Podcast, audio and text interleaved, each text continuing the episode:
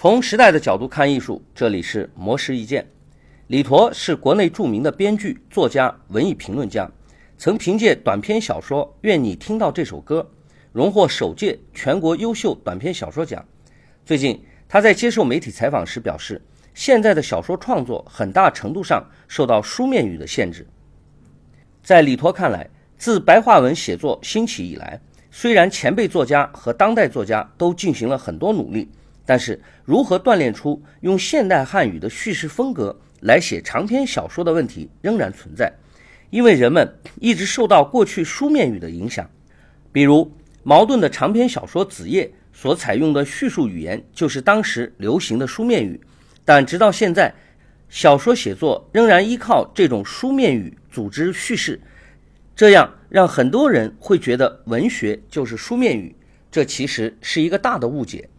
李陀表示，书面语是一种通用的公文语言。如果大家都用公文语言写小说，就不会有语言特色，会显得枯燥、干瘪、无趣。反之，像汪曾祺等名家的作品，正是告诉我们，从现代口语里提炼出一种叙事语言，进行小说创作，是多么美妙的一件事情。李陀还回忆起诗人顾城曾经说过的一段话，那时候。有人问顾城为什么写诗，顾城说：“因为人们的语言就像人民币一样，被那么多的手摸过，都脏了，而他想用一种不脏的语言写作，所以就写诗。”顾城的说法给李陀带来了很大的震撼。从那以后，李陀的写作信条就变成了要使用没有被弄脏的语言写作。因此，李陀现在进行写作修改时，就尝试着把朴素的口语和文言因素融合起来，